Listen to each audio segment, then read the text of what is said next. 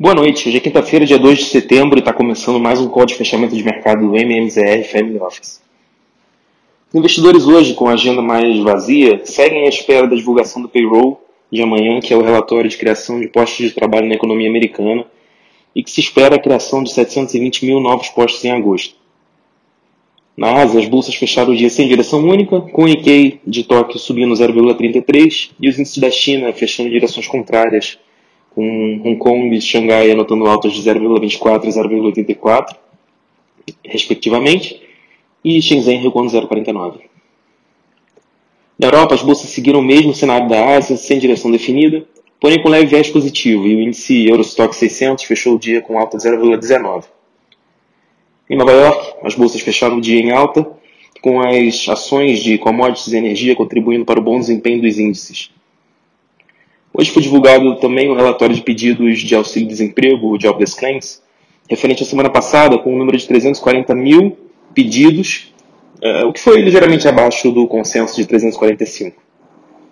O índice S&P 500 subiu 0,28%, renovando recorde, e Nasdaq anotou 0,14% de alta, também renovando recorde, enquanto que o Dow Jones marcou mais 0,37%.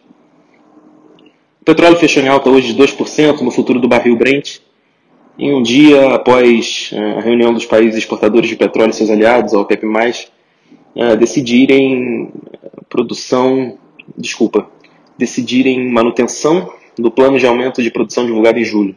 O que já era esperado pelos analistas, mas é um evento a menos no radar dos investidores com respeito a uma cautela com relação a esse tema.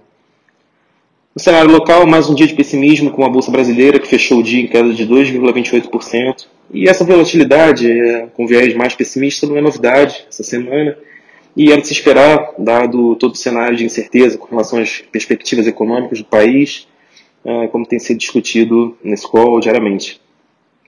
Incerteza com relação a crises políticas, falta de clareza sobre a aprovação das reformas necessárias para o controle fiscal e manutenção do teto de gastos, além do risco hidrológico no radar para o ano que vem, pode impactar o crescimento do país. Isso caso o governo tenha que fazer alguma política relacionada ao controle de demanda, como um racionamento, por exemplo.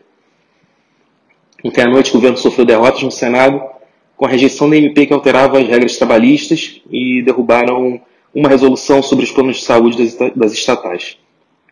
E hoje, na Câmara dos Deputados, foi aprovado o texto da reforma do imposto de renda com rejeição de quase todas as emendas feitas pelos partidos com aprovação apenas uma emenda é, que reduziu de 20% para 15% a taxação sobre os dividendos e lucros distribuídos pelas empresas.